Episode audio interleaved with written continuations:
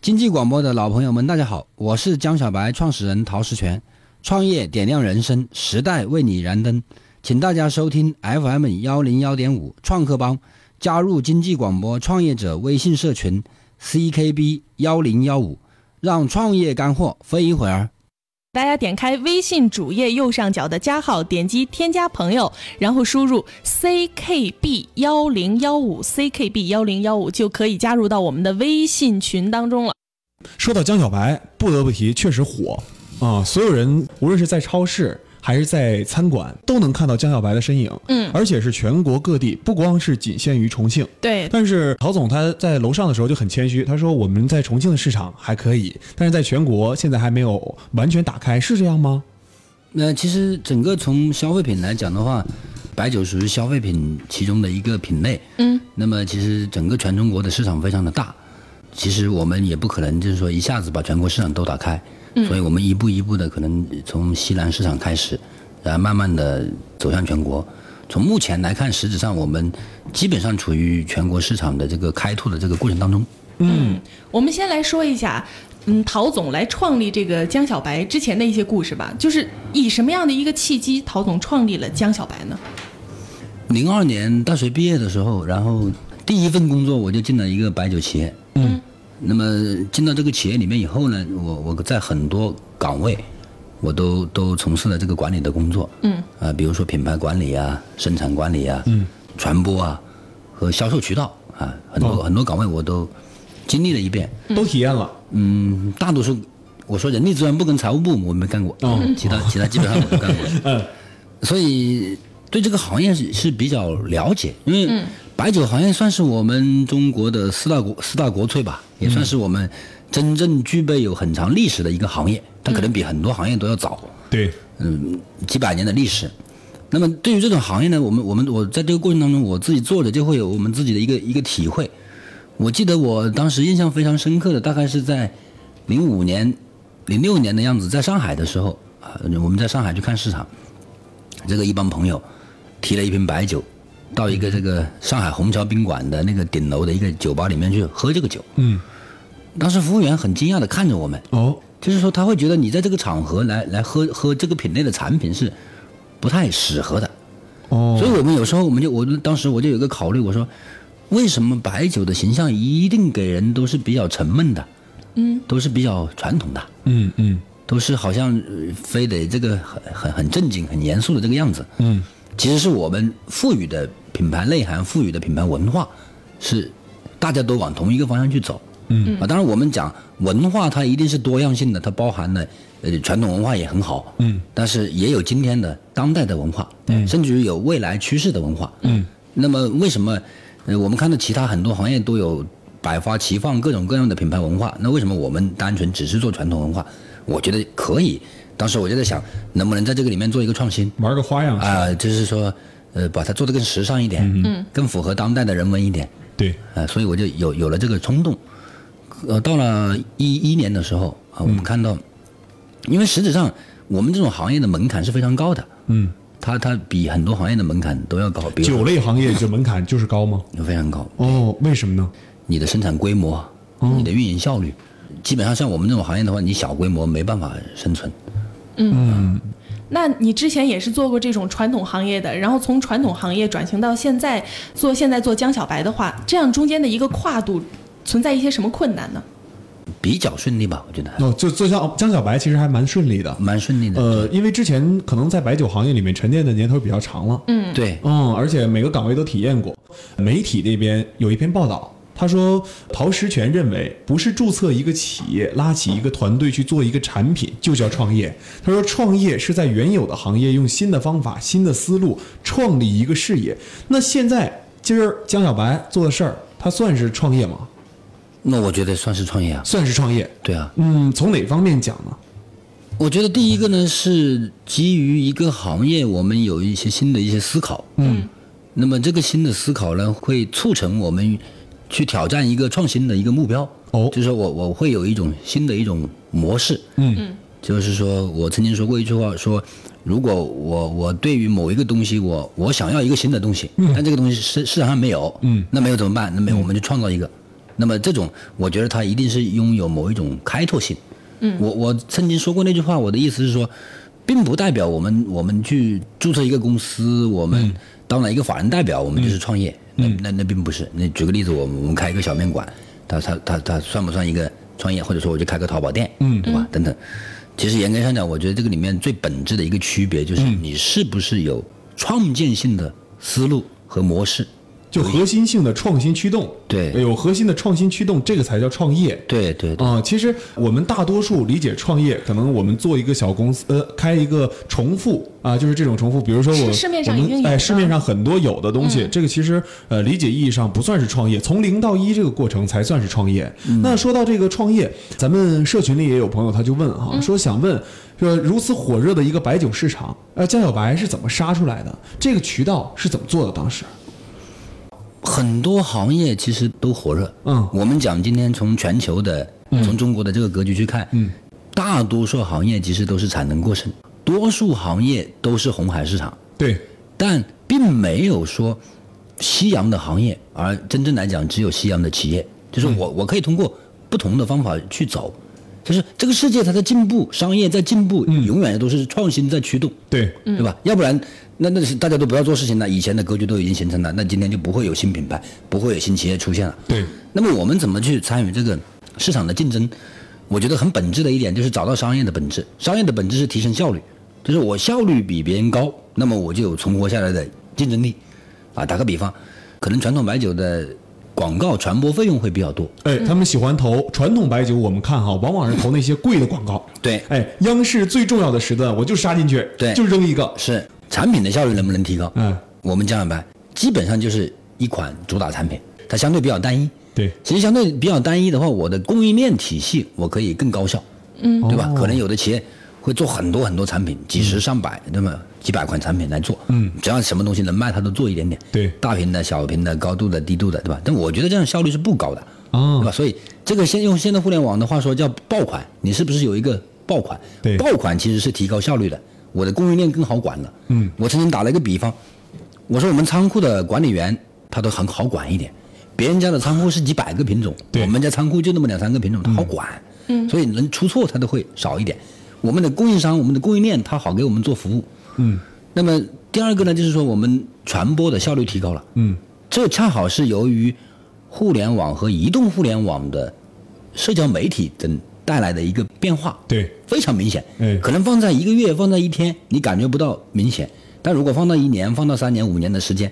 也差不多。我觉得就是一零年、一一年算是一个一个临界点。对往之前走，可能传统媒体、传统广告依靠比较多。哎，对对对对，往这对之，后走，那我们可借助的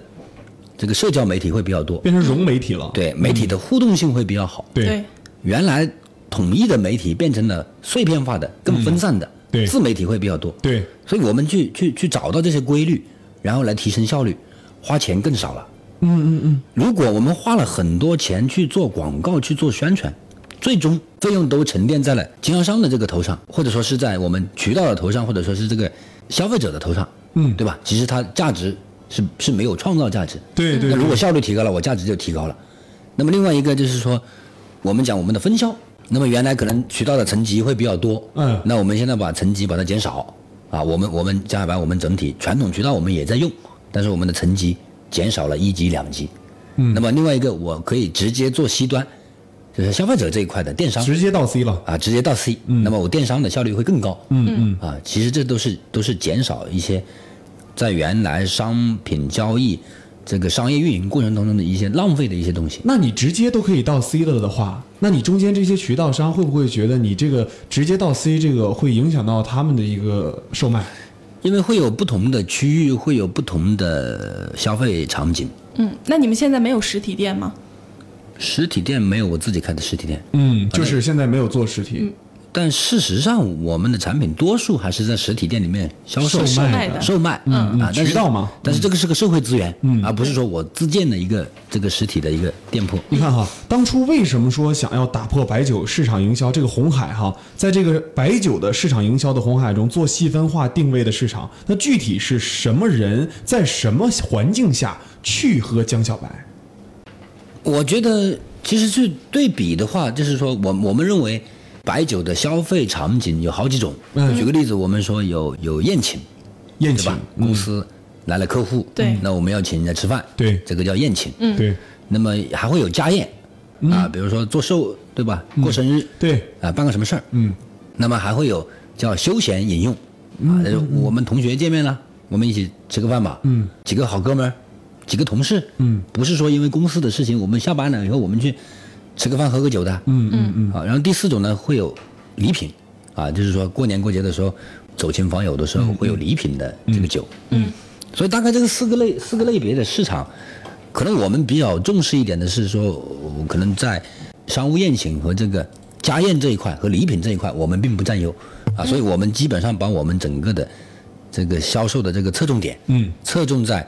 休闲饮用。那你们要做的是这种小而精的这种产品化吗？对我们希望是做一个小而精的小小而精的这种这种产品路线，垂直细分。哎、垂直细分。呃，刚才说到说江小白的产品比较单一，有几款产品的话，是在什么时候开始想到说我这一款产品不够了，我马上还要再加一款？这个是在我们整个过程当中，其实属于是一个品类的一个细分。那你这个品类细分，它里面还存在一个低端和高端之分吗？或者说是中端和低端之分？档次这一块基本上没什么区别。哦哦，就是我们江小白想要去做的这个市场，最近几年的时间来看，我们基本上会锁定在一个中档次的这个嗯，中端市中场。等这个档次的这个市场，嗯，那为什么要做这样一个定位呢？也是效率啊。效率。这个定位会跟我们现如今我们整个自身企业的这个价值观体量会比较匹配。嗯，啊，我们反对那种当时奢侈品来卖，所以说，现在江小白整个的这个呃受众人群的话，就是在八零九零后的这种年轻人群。对我们基本上希望我们的品牌能够去锁定相对年轻的这一群人。为什么要抓这一群人的心态？呃有些人不是说嘛，说我们八五后、八零后、九零后不愿意喝白酒了。对他们的观点您认同吗？一半认同，一半不认同。为什么说这一半认同，一半不认因同？为每一个人都只能代表自己，他代不了全部。嗯，就任何一个人在标榜我喜欢什么东西，我不喜欢什么东西时候，其实他完完整整的只能代表他自己，不能代表全部。嗯对而作为一个品牌来讲，作为一个企业来讲，你并不需要抓住所有的消费者，嗯，你只需要其中的一部分消费者。就不管怎么样，我们今天看到我们的的产品受到了消费者的喜欢，一部分消费者的喜欢，我们也得到了一部分年轻人的认同，那那我就够了。那还回归到佳蕊那个问题，嗯、呃，是不需要所有人都认同，但为什么选择八零九零？很简单啊，几乎现在所有的品牌，啊，即使世界世界五百强的企业，我们中国很多领先的企业，对，如果你的品牌不锁定在年轻人，你没有未来。嗯我们今天看到奔驰、宝马汽车也在做年轻化对，奥迪也在做年轻化，对我们看到很多世界五百强的企业也在做年轻化，为什么？因为你不能抓住未来的消费群体，那么你的那一部分消费群体，它慢慢的就是原有的那一部分存量的消费群体，它就会慢慢的变小。现在的江小白在八零九零后这个人群中，如何树立江小白精神啊，或者江小白价值观这种感觉？那怎么去推这个营销方面的一些策略呢？我觉得这个品牌价值观或者说企业价值观，不是靠某一个营销活动啊，或者说某一个广告语，它就能达成啊。我觉得我们会是一个很长期的一个塑造的一个过程。嗯，啊，举个例子，我们倡导的文化，这个简单生活的文化，嗯，啊，我觉得这个是符合八零后、九零后的文化价值观的。嗯，啊，就是说以前可能比较繁琐的礼节啊，当然礼节很好，但是过于繁琐的礼节，过于复杂的人际关系，啊，或者说我们本身社会所带给每一个年轻人的这个压力还是比较大的，对吧？那方方面面，他跟人打交道的过程当中，实际上都是渴望简单。嗯啊，我们经常看到有有有员工面试的时候就会提到，你这个公司你这个单位是不是人际关系复杂还是简单？嗯，对吧？大部分人其实喜欢简单的。对，啊，所以我觉得这一代年轻人最大的不同就在于，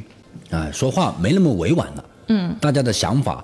呃价值观可能更简单了，更直接了，嗯，啊，我觉得这是我们所倡导的一种文化啊，就品牌的一种价值观，嗯，啊，那其实说到就是现在年轻人喜欢喝江小白啊， 但是未来的话，年轻人他肯定长大了以后，你觉得他还会再追随你这个品牌吗？就是等他们年龄成长了以后，因为可能每个年龄层阶段的时候，喜欢的类型不一样。所以你看很有意思，我们会有一部分品牌是啊人格化的品牌，嗯，我们比如说江小白是人格化的品牌，我们说举个例子，米老鼠也是人格化的品 牌，对吧？它会伴随一代人成长。嗯，消费者在成长的过程当中，其实品牌也会成长，嗯，也会成长。当然，它会有一些与时俱进的一些创新，对同时，品牌也会逐步逐步带给人这个年龄感。创业为什么要坚持加引号的乌龟王八蛋？ 这个蛮有意思的，这这个是挺有意思的这是陶总提出来的哈。当时嗯，对哎对对对嗯，是对，为什么要坚持这样的一个策略？乌龟王八蛋里面这个乌龟，他是怎么想的呢？当时是我在内部提到这么一个观点，这第一个观点呢，我说，我说乌龟为什么会长寿，啊，对吧？乌龟的这个寿命是比兔子要长的。嗯对，其实乌龟可能它的运动比较少，就是它的有效动作比较少，但是呢，每一个动作都是有效的，它该吃吃，不吃的时候它就睡了。所以我们看做企业，个人实现自己的价值和企业实现自己的价值，我觉得有一个观点我是非常认同的，就是你必须不要做这个无效动作做多了，嗯就是你的你的每一个动作都是有效的，你可以少做动作，哦，少做动作。所以就是说，我们我我的第一个观点就是说，这个乌龟的这个意思，嗯，就是说你可以跑得慢，就是龟兔赛跑，为什么乌龟到的时候它还赢呢？它中间它没睡觉，对对吧？反正它一直慢慢跑，也不用多快的速度，叫做不急而速。嗯啊，我有一个观点就是说，我们要去做好一个市场，我们要做好一个企业，包括我们个人，我们要去实现一个价值。王健林说的，我们要实现一个小目标。你说你花十年、 10二年十20年对吧？嗯三十年，你有可能你能实现。嗯，所以我说的乌龟的意思就是说不急而速啊，就是说我们确定目标，但是你不一定要特别快，但是呢，最好是不要急于去做错误的动作。王八怎么来的呢？就是如果说乌龟它是一种策略 的话，那对啊王八是指的是什么呢？其实乌龟跟王八的这个区别很大， 乌龟是乌龟，王 对八是甲王八是鱼王，八，王八是甲鱼，对， 王我八是是咬咬人人的，的，王八是咬住不松口的。对，王哎王八是咬住不松口的，对，这个来自于我们小时候，父母告诉我们，你说你乌龟你可以逗它玩 儿，你王八你不能去逗它，咬人呐、所以从做企业的角度来讲，包括我们个人去追求我们人生的价值来讲，可以说乌龟是一种战略，就是嗯说你不急而速，你去达成目标嘛。对，那么王八实际上是一种战术，就是你动作一定要快，这个不矛盾。就是我设定的目标，长期目标我是长远的，嗯我不着急，一定马上今天今日就要实现这个长期目标。明白了，嗯，是远大的，嗯，但是我今天要做的事情，我 just do，马今上日去做事，今日毕，啊，今日要做的事情都要今日去做，嗯，而且一定要稳准狠，就是你所有的每一个经营的动作。那么，尤其像我们消费品企业，我们除了我们的生产管理以外，嗯，这个你可以是不急不慢的去去做这些事情，嗯嗯，但是真正涉及到市场竞争的，嗯，终端的竞争、一线的竞争，其实每天都在变化的特别快，嗯哦，啊，消费品的这种品牌之间的竞争对快消品领域就像就是打仗这一样样，对啊就像打仗一样，所以你必须要快。而且刚才您讲的就是说咬住不放，嗯，对吧？咬住不放。那我们确定一件事情，我们是对的，那我们带领我们的团队去做，而且一定要咬住不放。嗯，我们很多时候一件事情做不成，不是因为事情本身是错的，对错在我们不够坚持。嗯，所以我说的王八精神，从某种意义上讲，我我我觉得可以理解为是一种稳准狠，然后坚持，一定要坚持。然后最后还有一个，不是说原来有很多人的观点，哎嗯说做投资做企业不要把蛋都放在一个篮子里面，哎，要分散投资。嗯，对，呃我的观点恰好相反，我认为今天的商业结构，嗯或者说我们的商业环境，嗯嗯嗯，啊，已经全球化了，嗯嗯，对吧？你你面临的对手很多时候不是已经不是说国内的品牌或者什么东西，你是对全球的对手。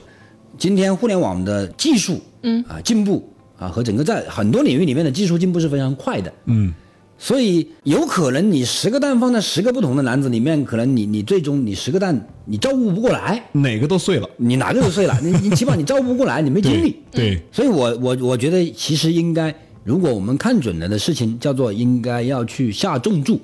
那么我说的这个下重注就是包括我们的精力。那我们讲什么叫专业？那可能杂技演员他不可能什么人都会，他可能对走钢丝他很厉害，嗯，那他可能练了一辈子走钢丝，所以他走钢丝能走好。所以我认为这是企业的叫做专业主义，嗯啊，我觉得江小白这个企业，我们接下来、我们现在和未来也面临着很多很多的诱惑，嗯，投资机会，嗯，比如是不是啊，房地产好做了，我们是不是应该去搞搞房地产啊？嗯，对吧？这个小额贷款公司呃，金融好搞了，我是不是搞一下金融？嗯，啊，我给我们企业从第一天开始，我就确定了一个规则，啊，属于我们企业内部的一个一个宪法一样的。那么我只做我们这个细分领域，